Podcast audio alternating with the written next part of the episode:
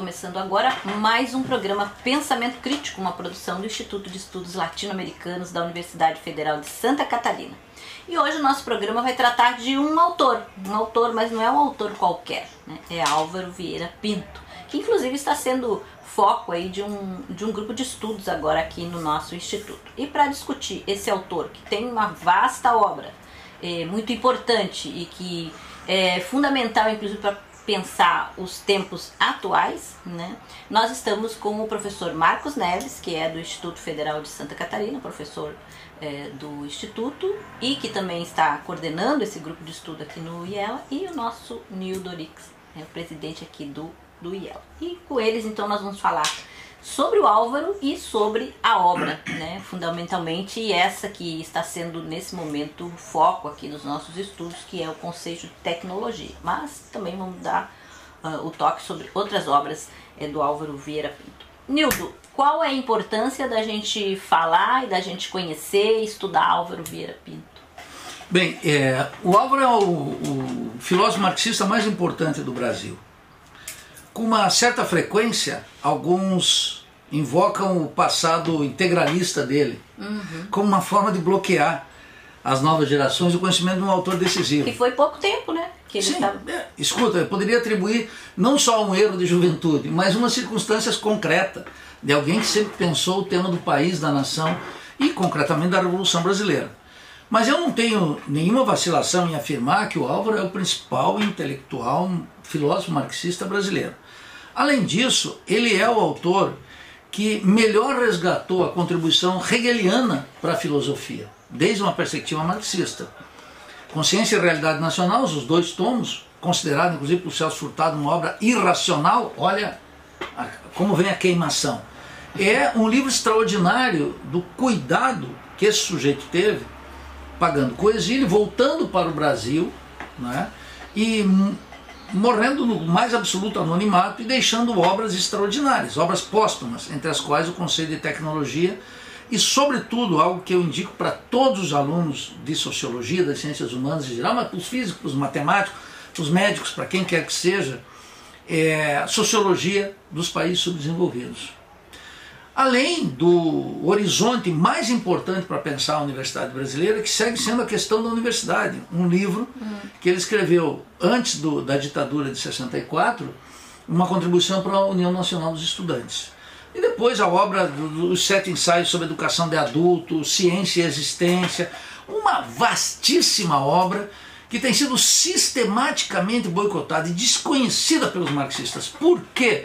Porque nós, a intelectualidade, Marcos e Elaine, e todos que estão nos escutando, que foi é, crítica durante a ditadura e crítica da democratização e da democracia restringida que nós sofremos, eles estão completamente esquecidos. Inclusive alguns que navegaram como os queridinhos da universidade, em alguma medida, como Florestan Fernandes, Darcy Ribeiro, Maurício Strattenberg, que na atualidade são totalmente desconhecidos como se de fato nunca tivessem existido. O Álvaro, inclusive, nem teve essa sorte do Darcy, como disse o Zé Leite Lopes, um físico aqui como o Marcos, é, a ditadura nos perdoou, mas os nossos coleguinhas não. De tal maneira que toda uma inteligência potente, marxista, crítica do pré-64 e que continuou produzindo durante a ditadura, resistiu à ditadura, sucumbiu na democracia restringida. E a universidade tem uma dívida para com Álvaro Vieira Ponte, uma dívida gigantesca, que é resgatar, ler e estudar. Então, é, objetivamente, como o horizonte mais importante da filosofia marxista entre nós é o Álvaro Vieira Pinto. Completamente desconhecido, absolutamente indispensável, e um, ele nos dá uma partitura, na minha leitura, de temas essenciais. Por exemplo, ninguém pode pensar a universidade hoje e a posição do pesquisador, do intelectual na periferia capitalista, sem a sociologia para os países subdesenvolvidos, sem a questão da universidade e sem a questão do livro da ciência e existência, que esse é resgatado nas faculdades de educação, mas sem a radicalidade necessária que ele imprimiu em toda a sua obra, e em particular, digamos, na obra póstuma, que é monumental. O conceito de tecnologia não tem paralelo no Brasil e em poucos países do mundo. Talvez Bernal nos Estados Unidos, mas uma, uma obra com essa consistência com essa força teórica e com essa potência crítica, isso aqui devia ser leitura obrigatória nas faculdades de engenharia. É, não seguindo é. a própria lógica dele em qualquer época, né? Porque é, uma, é um livro Sem que dúvida. nos permite pensar a nossa época sem essas bobiças, né? De ai, as novas tecnologias e tal, né? E também é importante lembrar que o Álvaro Vieira Pinto era médico, né? Formado em medicina e também ligado à matemática, quer dizer, um cara daqueles tipos sábios de antigamente, né? Que tinha ramificações por vários campos do, do saber. Marcos, e tu, né? Como é que surge essa ideia aí de trabalhar o Álvaro Vieira Pinto e como que tu compreendes a importância dele no, no universo da universidade, enfim, que as pessoas têm que se apropriar é, desse conhecimento? Bom, essa obra, o conceito de tecnologia, ela foi a sua última revisão ocorreu em 1974. Portanto, estamos aí né, em fevereiro de 1974. E, portanto, estamos há 50 anos praticamente da conclusão dessa obra. Então, a primeira questão é que alguns podem pensar, pô, mas debater o conceito de tecnologia de um autor que pensou há 50 anos atrás, ela é um resgate praticamente Histórico, assim. inútil, né? porque os debates contemporâneos são outros. Na verdade, não são. Se nós formos é, fazer um olhar e uma leitura dessa obra, o Álvaro Vieira Pinto não está discutindo fenômenos da tecnologias naquele momento histórico ali da década de 70, onde toda a discussão da cibernética começa a aparecer como sistemas de controle no processo produtivo. Ele está, na verdade, fazendo uma filosofia da tecnologia naquele momento. Portanto, ele não está discutindo os fenômenos. Ele olha para os fenômenos, olha para a aparência, mas discute do ponto de vista filosófico. Por isso, o próprio nome do livro é O Conceito de Tecnologia. O que é tecnologia? E nesse sentido, né, quando a gente olha hoje é, aqui na nossa realidade, nós temos vários termos que, claro, que não estavam presentes lá naquele momento histórico. Né? Termos como internet das coisas, metaverso, é, cidades inteligentes, né? o 5G. Então são termos que estão aí no linguajar tecnológico e que na verdade representam é, processos de continuidade de uma é, modernização do processo produtivo e se estendendo essa moderniza modernização do processo produtivo também para é, as áreas de circulação da mercadoria, dos serviços, né? mas fundamentalmente é, o que ele vai resgatar né, e fazer logo inicialmente a crítica a tal conceito de era tecnológica, ele vai falar, olha, não existe era tecnológica. Esse é um olhar, né, é, a partir de um ponto de vista ideológico, da classe dominante hoje que tenta marcar né, a sua época e o seu olhar sobre a tecnologia. Falar, desde que o homem é homem, existe a era tecnológica, porque para o Álvaro Vieira Pinto, a técnica está vinculada ao processo de conhecimento e da relação do homem com a natureza. Então, nesse sentido, ele vai fazer algumas reflexões sobre a, o, o surgimento da máquina, vai fazer um resgate do conceito de técnica, diferenciar a técnica da tecnologia. Então, todas essas reflexões, elas são reflexões que nos dão base para pensar, inclusive, é, essas situações que nos colocam hoje de debate sobre, por exemplo, aqui em Florianópolis nós temos né, a primeira PIB de Florianópolis é considerado a economia é, tecnológica, né? ou seja, a Ilha do Silício. Na verdade, a Ilha do Silício aqui é uma referência ao Vale do Silício na Califórnia, que lá sim é um projeto nacional dos Estados Unidos, mas aqui a Ilha do Silício, na verdade, se você for olhar, é, fazer um olhar clínico sobre essa realidade, nós vamos ver que é, todo esse parque tecnológico não está vinculado a nenhum projeto de soberania nacional, não está vinculado é, a nenhuma um, reflexão crítica né, sobre é, esses, esses processos de automatização, de informatização, de, é, de controle, vamos dizer assim, do processo tanto produtivo quanto de sistemas informativos de controle da, das áreas de serviço, do nosso cotidiano. Então nós vamos observar que as reflexões que ele está colocando nesse momento histórico da década de 70, por estar fazendo a filosofia da tecnologia, ele é completamente atual, né, que vai nos permitir ter uma perspectiva crítica. Né? Além do que, como o Nildo colocou, ele vai fazer é, um resgate do pensamento dialético, da forma como você é, trabalha a questão da tecnologia a partir de um pensamento dialético e mostrando as limitações da lógica formal para você analisar a tecnologia. Essencial. É, e também é legal que é, é um nacionalista, né? Então toda a discussão que ele faz é em função é, do, da nossa, né? do nosso espaço geográfico, né? Como o Marcos estava colocando aí, não, não é uma imitação né? do que vem é, da, do centro do sistema. Mas enfim, a gente já volta, fica aí.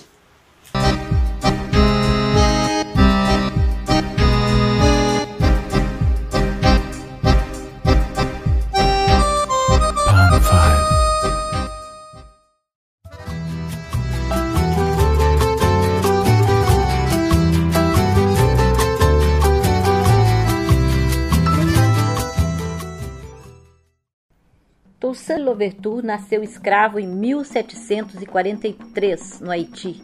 Conseguiu estudar e transformou-se no mais importante líder da Revolução Haitiana iniciada em 1791.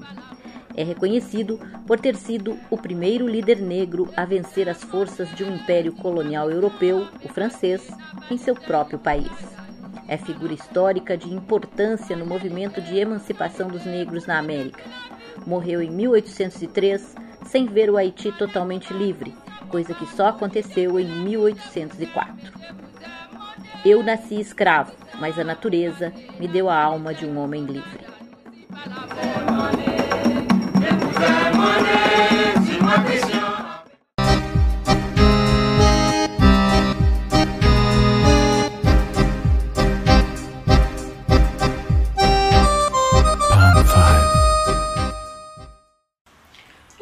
Nosso programa Pensamento Crítico, uma produção do Instituto de Estudos Latino-Americanos aqui da UFSC.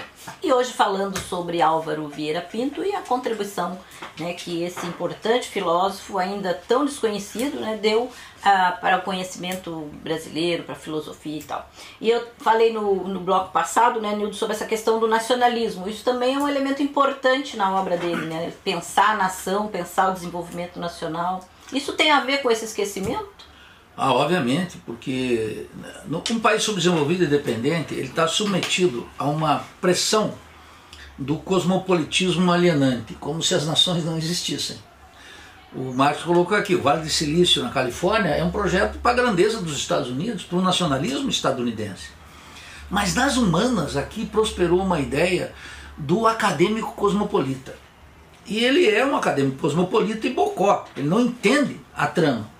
Agora, mesmo no terreno da filosofia, aqueles que gostam de Kant ou de Fichte ou mesmo de Hegel vão ver que eles estão dentro do projeto do idealismo alemão. E toda essa filosofia do idealismo alemão estava olhando para a França e vendo como a França estava fazendo a Revolução Burguesa, né? O, o Napoleão passa por Jena, onde está Hegel, e diz aqui está o espírito a cavalo. E eles estão olhando e dizem assim, nós temos que fazer aqui todos os escritos de Fichte, por exemplo, sobre a universidade orgânica, é para constituir, tirar a Alemanha do atraso que ela se encontra. E que somente só vai se realizar lá por 1870, com a unificação de Bismarck. Então toda essa filosofia é uma filosofia dedicada, obviamente, com uma vocação para o imediato, para o drama da nação. E o Álvaro Vieira Pinto faz o mesmo movimento. Agora, isso não significa uma atitude provinciana ou é, é, xenofóbica ou qualquer coisa da natureza. O, o, o Álvaro é um culto. E o, numa conversa com, com o Marcos, ele me eh, recordava todo o trabalho de tradução que o Álvaro fez, para sobrevivência, inclusive, porque amargou aqui, não tinha uma bolsa da Caixa do CNPq. e nem uma fundação gringuinha que está financiando muita gente dentro da universidade. Era um completo marginal, marginalizado pela ditadura, não um alto marginalizado, quando nós diríamos aqui um outsider, não tinha nada a ver com isso. Era um cara que foi impedido pela classe dominante, através da ditadura, e também pelos ventos democráticos, que nunca o resgataram quando já era possível. Nós entramos na universidade em 77, 78 e nunca ouvimos falar de Álvaro Vieira Pinto. E, e, e já era livre a circulação das ideias.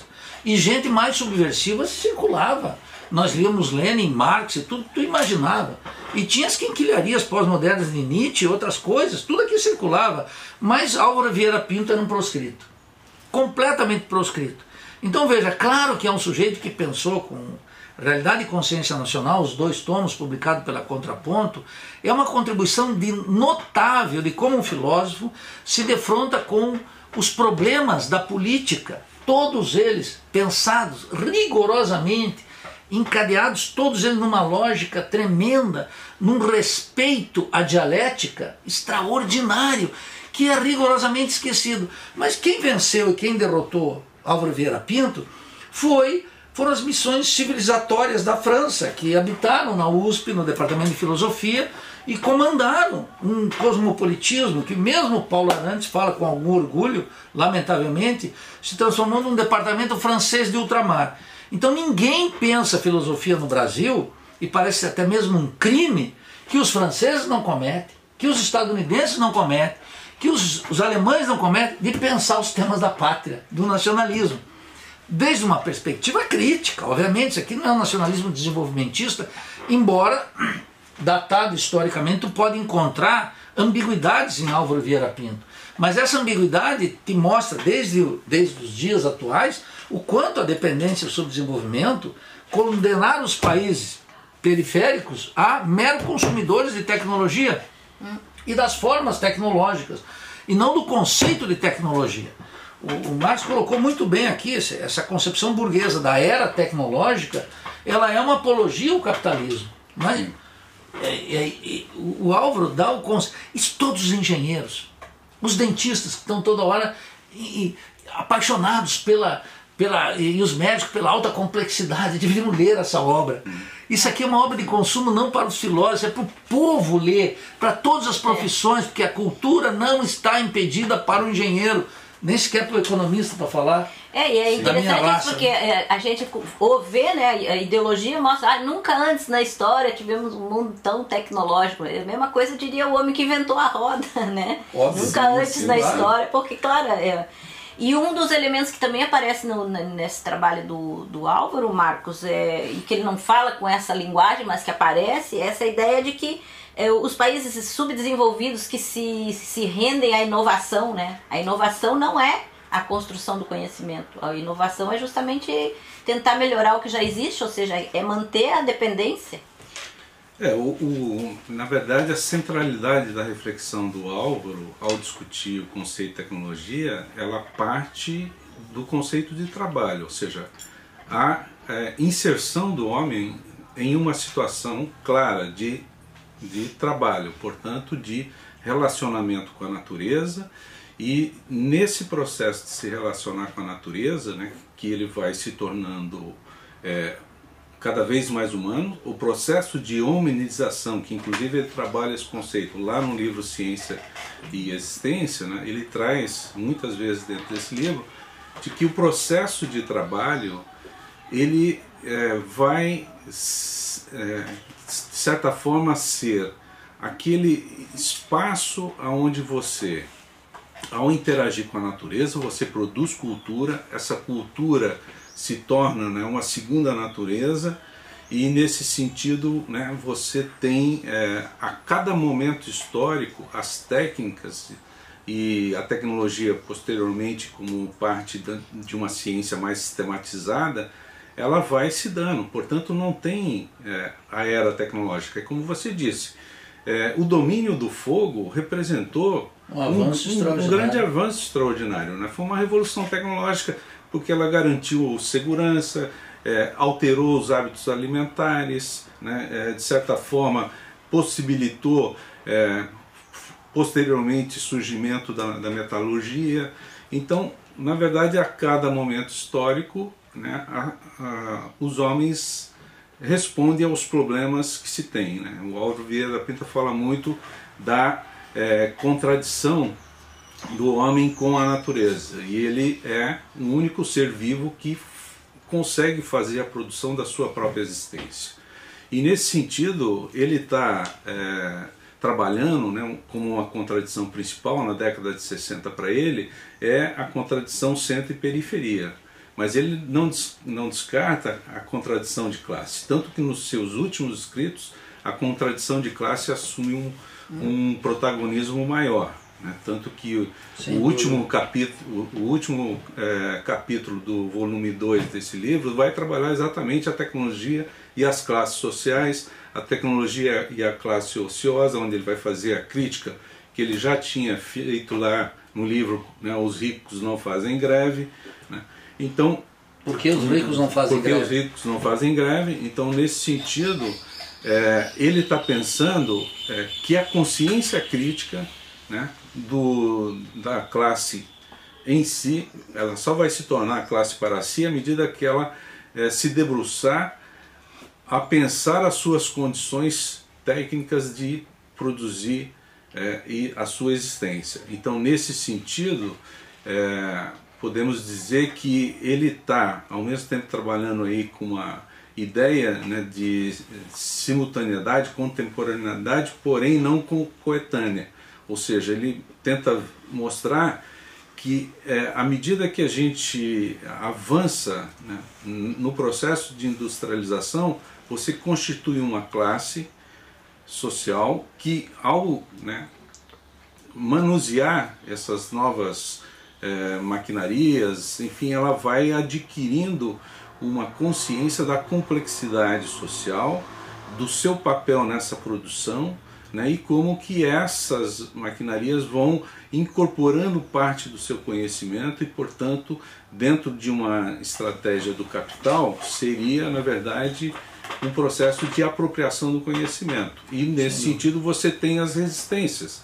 Né? Poderemos, podemos falar que, por exemplo, uma greve que é, é trabalhadores, trabalhadores, quando eles adotam a Operação Tartaruga, eles estão fazendo uma grande crítica ao ritmo né, de produção, ao processo né, de incorporação do seu saber por essa maquinaria e, portanto, né, cada vez mais tendo consciência da necessidade de ele é, assumir o controle desse processo produtivo como um todo, né, que é o primeiro passo para você se tornar classe para si, ou seja, ter a consciência de que não há necessidade do patrão para você fazer a gestão desse processo. Né?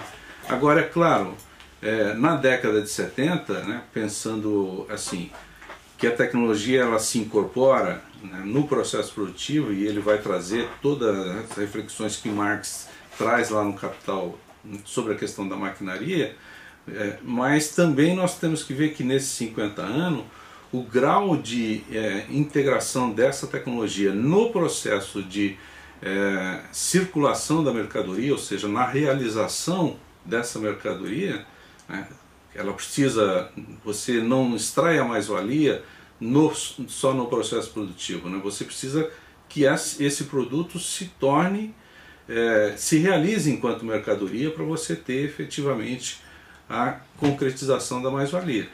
E nesse sentido, né, é, já se fala muito que o capitalismo ele contrai o tempo e o espaço. E como é que ele contrai o tempo e o espaço? Ampliando a, a presença dessa tecnologia na sociedade. Né? E nesse sentido, ele fala que esse processo ocorre no centro, mas não ocorre na periferia. E para que você tenha um desenvolvimento tecnológico soberano, esse processo tem que ocorrer tanto no processo produtivo, se integrar na sociedade e, portanto, aí sim você vai ter é, uma a possibilidade de você socializar essa riqueza e socializar o conhecimento. Então, essa discussão que ele coloca. É, é, é vê que ele não tem nenhuma dessa visão catastrófica, nem ludista que tem que destruir as máquinas e tal. Não, é justamente quem é que está dominando isso, né? Essa é a questão. Enfim, já voltamos para o terceiro bloco, fica aí.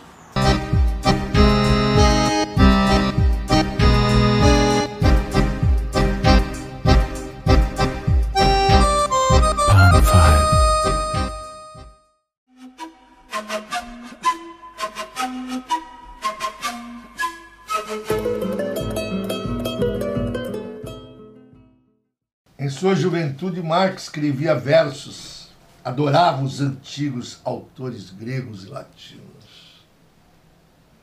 Afeiçoado à beleza e à expressão linguística.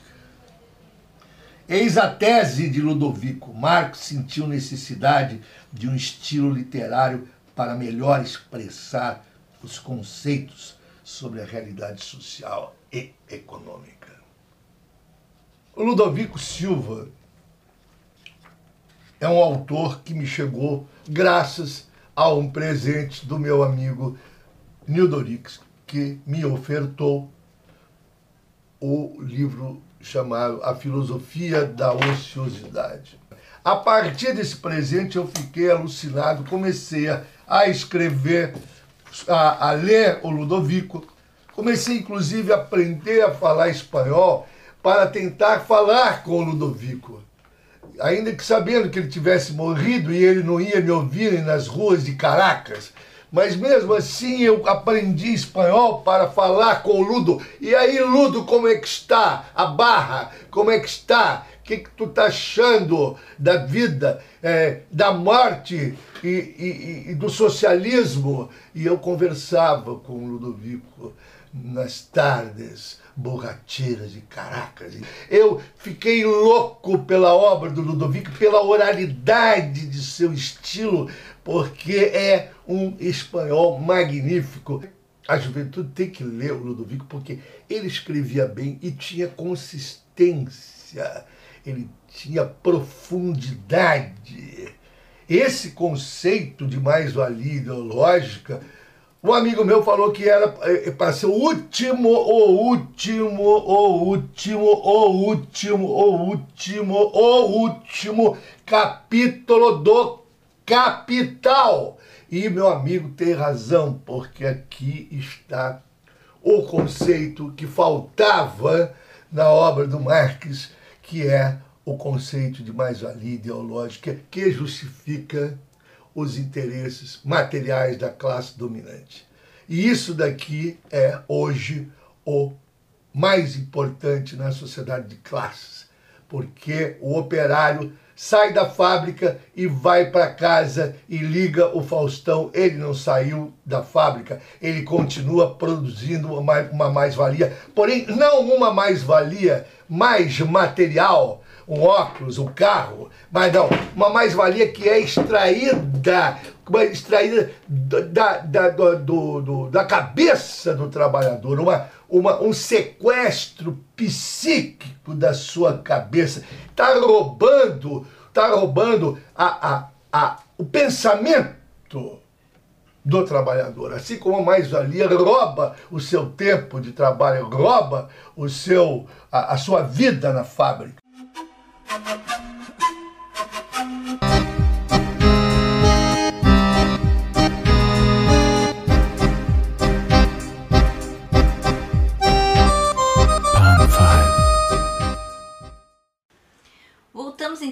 Nosso programa Pensamento Crítico aqui do Instituto de Estudos Latino-Americanos, hoje discutindo Álvaro Vieira Pinto e a sua obra.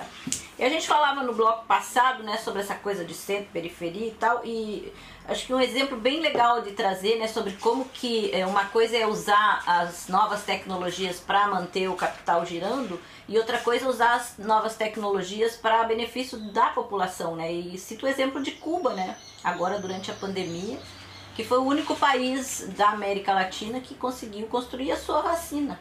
Né? Por quê? Porque lá eles têm todo um compromisso com a ciência de verdade, não com a inovação, né? como a gente tem é, aqui no Brasil. E isso é uma coisa que está muito forte aí na obra do, do Álvaro.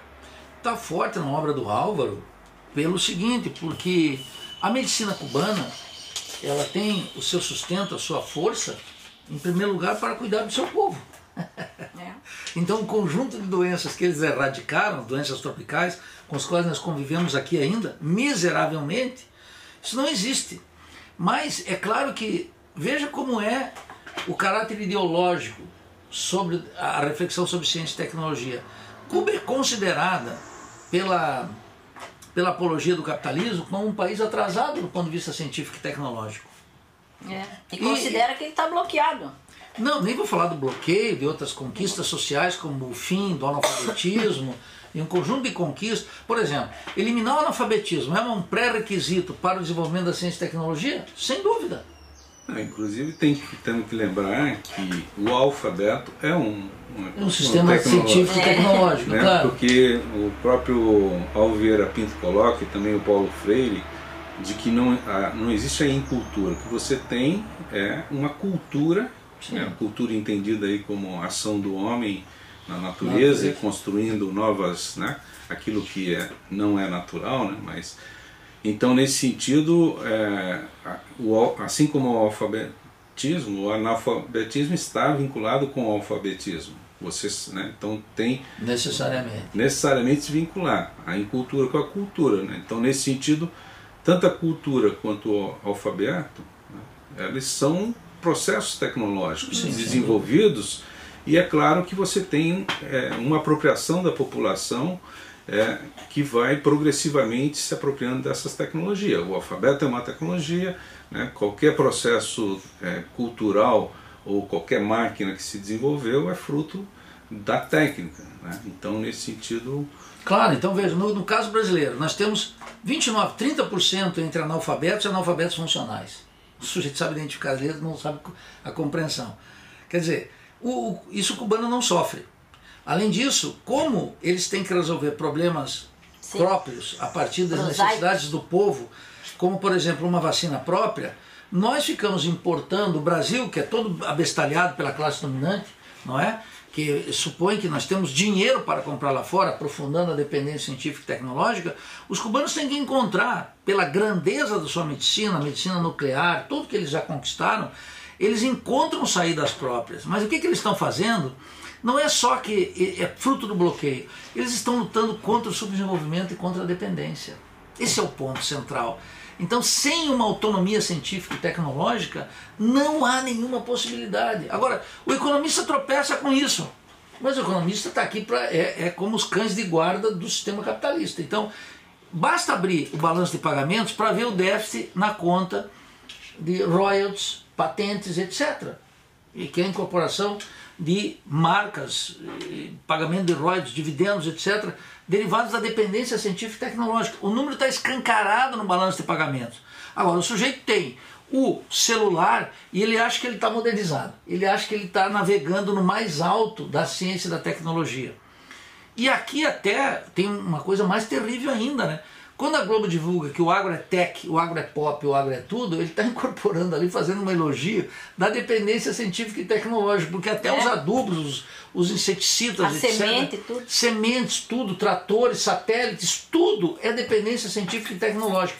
Aqui aparece como a versão colonizada, dependente, o elogio da tecnologia alheia.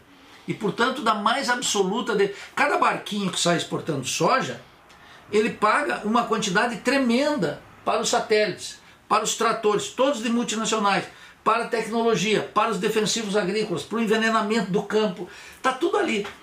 E agora, sem uma reflexão crítica, então, sobre a ciência e a tecnologia, nas condições de um país subdesenvolvido, porque esse é o centro também da obra de Álvaro Vieira Pinto. O Marquinho lembrou aqui adequadamente que o centro da sua reflexão é a relação homem-natureza e, portanto, o trabalho. Então, essa é uma interpretação de extração marxista, claramente estabelecida. Sem essa leitura, nós vamos ficar submetidos às formas ideológicas que condenam a Cuba a ser um paizinho do Caribe, como se não tivesse autonomia científica e tecnológica. Quando comparado com as nossas conquistas nesse terreno, eles estão mil anos à frente. É, e o que é legal também na obra do Álvaro é isso, quer dizer, a tecnologia para melhorar a vida do homem, né? Ao longo da história humana, o homem inventa novas tecnologias para melhorar a sua vida. E o que a gente vê nesse momento da história da produção do capital é que essas tecnologias vêm para, ao contrário, agrilhoar as pessoas e tornar as pessoas dependentes desse, desse universo, né? Então é importante essa leitura hoje desse, desse, dessa obra, que as pessoas possam compreender como que elas estão colocadas dentro dessa, né? como que essa dita modernidade é muitas vezes escravidão. É, principalmente assim, é, é, resgatando um pouco da vida do Álvaro, né, além de médico, é, ao se formar ele vai ter uma pequena experiência com consultórios do médico, mas ele vai é, voltar para o Rio e trabalhar como pesquisador nessa área de saúde. E como pesquisador na área de saúde, dentro de uma fundação de pesquisa sobre é, a implementação das técnicas de radiologia, de, né, de raio-x, ele vai, é, para entender a relação entre matéria e radiações, ele vai se voltar para a área da matemática, para a área da física, para compreender esses problemas, né, que eram problemas que o Brasil vinha enfrentando né, e desenvolvendo naquele momento, acompanhando, vamos dizer, o estado da arte da radiologia no mundo, nesse momento. Né. Então ele é um filósofo, vamos dizer, autodidata, né, e vai fazer a sua tese de doutoramento na área de filosofia, né, mas ele está transitando ali também na área das ciências naturais né, e fazendo esse debate. Agora, o que é importante a gente também resgatar é, é que o processo tecnológico, né, o trabalho, ele é contraditório numa sociedade capitalista. Ao mesmo tempo, é, na área de educação a gente adota a ideia do né, da, do trabalho como princípio, princípio educativo, educativo, no sentido de que o trabalho liberta, mas também o trabalho né, ele tem a sua raiz de tripalium, ou seja, da escravidão. Escravidão moderna, diria o é, Marx. É. Então, o Álvaro vai trabalhar essa, essa contradição né, da, da, do aspecto do trabalho na formação do ser humano. Né? E, é, nesse sentido, os processos tecnológicos que a gente está vivendo, eles são respostas a problemas é, do capital, uhum. em algum, algumas Mas ao ser resposta para um problema do capital, ele socializa cada vez mais o processo produtivo, cada vez mais o trabalhador coletivo ele se expressa, né? e também ele é uma possibilidade de você ter é, a superação, a, a né? superação e a liberdade do homem. Né? Nesse sentido a gente pode pensar, bom, é, o, né, dando, pegando o exemplo do Nildo, o, o agro é pop e o agro é técnico, né? mas foi exatamente é, a criação da Embrapa que permitiu né, o Brasil ter essa esse desempenho na soja, por exemplo. Esse desempenho na área da agricultura. Então, se nós tivéssemos né, é, o mesmo desempenho do ponto de vista da Embrapa, que é uma iniciativa do Estado, né, ou seja, o Estado planeja ao agir e vai desenvolver um centro de pesquisa para pensar as condições de um país tropical né, e vai desenvolver muitas coisas que permite hoje a gente ter essas condições de, né, da área da, do agronegócio ser uma parcela importante do PIB. Então é claro que se, e o Alvo Vieira está pensando isso, exatamente como é que você desenvolve um projeto soberano né, de desenvolvimento de pesquisa e tecnologia que impacte efetivamente a cadeia produtiva como um todo, não só na área do, do agronegócio, mas na área da indústria, e ao mesmo tempo né, é, universalize o acesso dessa tecnologia e crie é, uma cadeia produtiva que integre todos os níveis de produção, desde o pequeno, médio e, e grande produtor, dentro de uma de um planejamento nacional. A ruptura com a dependência. É, ou seja, não, o, que, o que é chave é que não é a tecnologia que é o problema, quando, como a gente vê, né? É a política e que move. É, Elaine, Só vamos deixar esse papo para o próximo bloco, bom. porque a gente está bem atrasadinho nesse aqui, tá bom? A gente já volta, fica aí.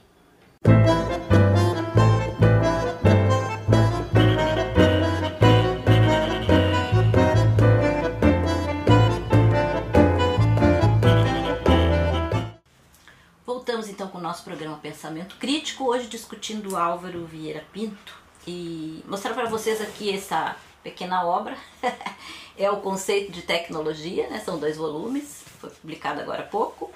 E não, mas não se assustem não com esse tamanho, né? Quer dizer, é a mesma coisa que a gente quando a gente pega o Capital, os mas é um, uma leitura muito tranquila, né? Ele escreve muito bem, né? Cada, como eu falava aqui antes, cada pequena é, capítulo é um universo, né? A gente fica ali pode, pode ficar ali meses dentro daquele pequeno capítulo. Então, é uma obra que a gente tem que conhecer, né? Nós que trabalhamos com a política, os sindicalistas, os movimentos sociais, precisa conhecer uh, uma obra como essa.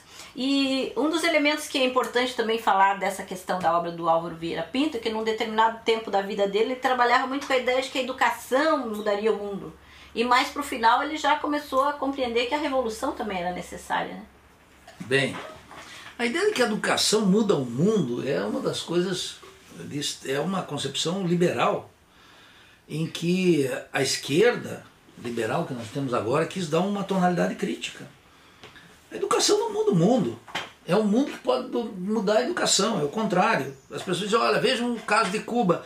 O caso de Cuba foi a Revolução Cubana que mudou as condições pelas quais eles têm um padrão educacional só comparável na saúde, na educação, com os, os, os países do, do norte da, da Europa, os países nórdicos.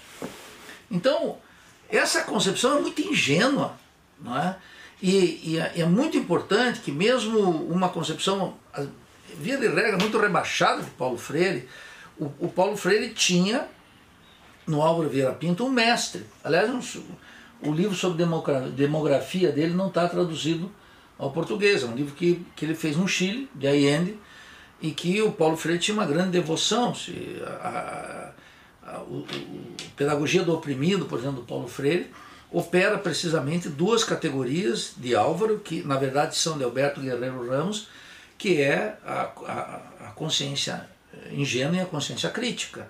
O processo educacional é precisamente a transição da consciência ingênua, que é a consciência, para a consciência crítica em que naturalmente o, o, o domínio da linguagem e o, o fim do analfabetismo é uma condição necessária. O analfabeto tem uma consciência ingênua e ele pode inclusive transitar por uma consciência crítica, não é? Não é um problema só da educação. Então essa ideia que a educação muda o mundo, que está muito em voga, nós estamos vivendo um período eleitoral, todo mundo está aí fazendo promessa educacional, etc. Nós estamos num país em que eu repito, 29% ou é analfabeto ou analfabeto funcional. Quer dizer, de cada 10 brasileiros, 3. Sem falar em algo que você mencionou aqui enquanto nós não estávamos no ar, que é a, a, o caráter absolutamente vulnerável da maior parte da população diante desse mundo em que a informação circula com uma velocidade tremenda e não encontra uma Estofo. Um, um estofo, se tu quiser, uma homologação social em que a maioria da população, mesmo aqueles que passam pela universidade, estão completamente desprotegidos porque não detêm é, nenhuma concepção de tecnologia, nem de ciência, e, sobretudo, algo que o Álvaro Vieira Pinto coloca com muita precisão: a tecnologia tem que ser discutida a partir de relações sociais concretas. Então, não pode ser objeto nem de negação e nem de apologia tem que ser concebido dentro disso. Tal como Marx disse, o trabalho ele tanto escraviza como a partir dele liberta.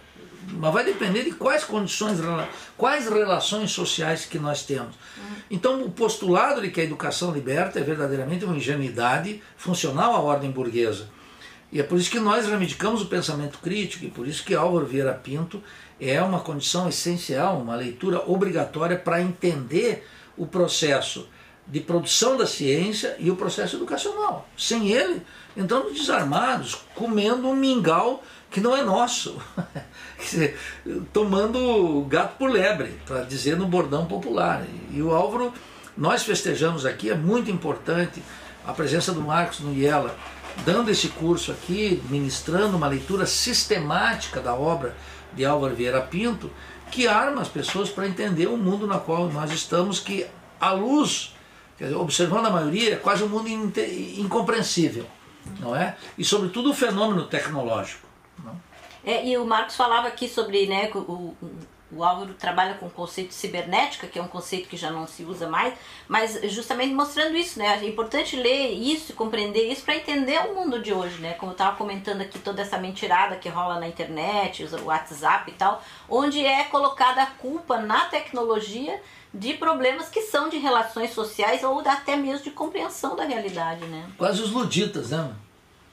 Sim, é, é porque assim, no próprio segundo volume do Conceito de Tecnologia, quando ele vai trabalhar sobre a questão da cibernética, que nada mais é do que o processo de, de você fazer um processo de automatização, né, tanto do processo produtivo ou mesmo do processo de infraestrutura necessária para a circulação da mercadoria, dentro dessa perspectiva de contração do tempo e do espaço, é, você é, ao tratar essa temática de cibernética, ele resgata a questão da teoria da informação e, e a teoria do, da comunicação. Né? E por que, que ele resgata isso? Porque efetivamente né, o, que, o que nós temos é, completamente indissociável é a técnica e o homem né, na sua relação com a natureza. E nesse sentido, né, a, a, a informação que você é, vai retirar através do conhecimento da natureza e transformar esse conhecimento em, em aparatos ou processos né, que vão permitir que a gente produza a nossa própria existência, ele está colocado a todo momento. Então é algo que é, não está vinculado à cibernética lá na década de 70 ou a, ao metaverso hoje, no século 21, a internet das coisas, o 5G. É um processo que você tem que compreender né, como é que isso responde problemas efetivos né, da, da, da humanidade. E nesse sentido, é, quem vai resgatar, inclusive, tanto essa obra quanto a sociologia do, dos, dos, países, dos países subdesenvolvidos são os educadores né, que conhecem esse vínculo do Paulo Freire com o Álvaro Vieira Pinto. Né? O, o, na pedagogia do oprimido, o Paulo Freire, ao desenvolver os processos de alfabetização, né, ele, ele vai fazer a codificação de uma realidade. Então, na verdade, ele reúne né, populações que não dominam a tecnologia do alfabeto e vai, a partir né, de, de uma de uma imagem da sua própria realidade, fazer uma reflexão onde permite que essa população veja de fora as suas condições de trabalho e as suas condições de existência. E a partir daí, com algumas palavras chaves, como por exemplo no caso do pedreiro, a palavra tijolo, ele vai construir a apropriação desse processo do alfabeto como tecnologia e do processo de alfabetização. Então esse olhar de fora ele é fundamental para que você tenha um processo, uma metodologia de alfabetização que em três meses praticamente tu tinha uma população alfabetizada, dominando já essa tecnologia do alfabeto. Né? Agora é importante entender que a, a educação, ela para Alvo Vieira Pinto e para Paulo Freire, está vinculado também ao processo de formação. Porque a educação normalmente a gente vincula a apropriação de um conhecimento sistematizado pela humanidade. Portanto, esse conhecimento foram respostas a problemas reais, reais que existiam. Então, nós sim temos que conhecer quais as respostas aos problemas. Mas o processo de formação diz respeito a você, como indivíduo, responder os seus problemas. Uhum. Né? Dar resposta àqueles problemas da sua existência ou no coletivo da existência desse coletivo.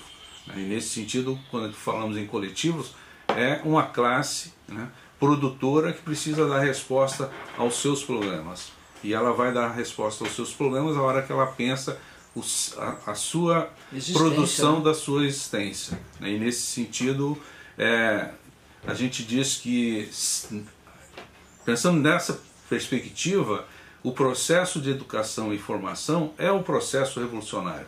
Não dá para né, uhum. separar um processo revolucionário desse próprio processo, porque são nessas mediações é que ocorre a apropriação do conhecimento, a, a capacidade de intervir na, na realidade e, de certa forma, criar uma vanguarda necessária, porque não existe revolução sem sujeito revolucionário. E não existe um sujeito revolucionário sem uma teoria revolucionária. Isso aí.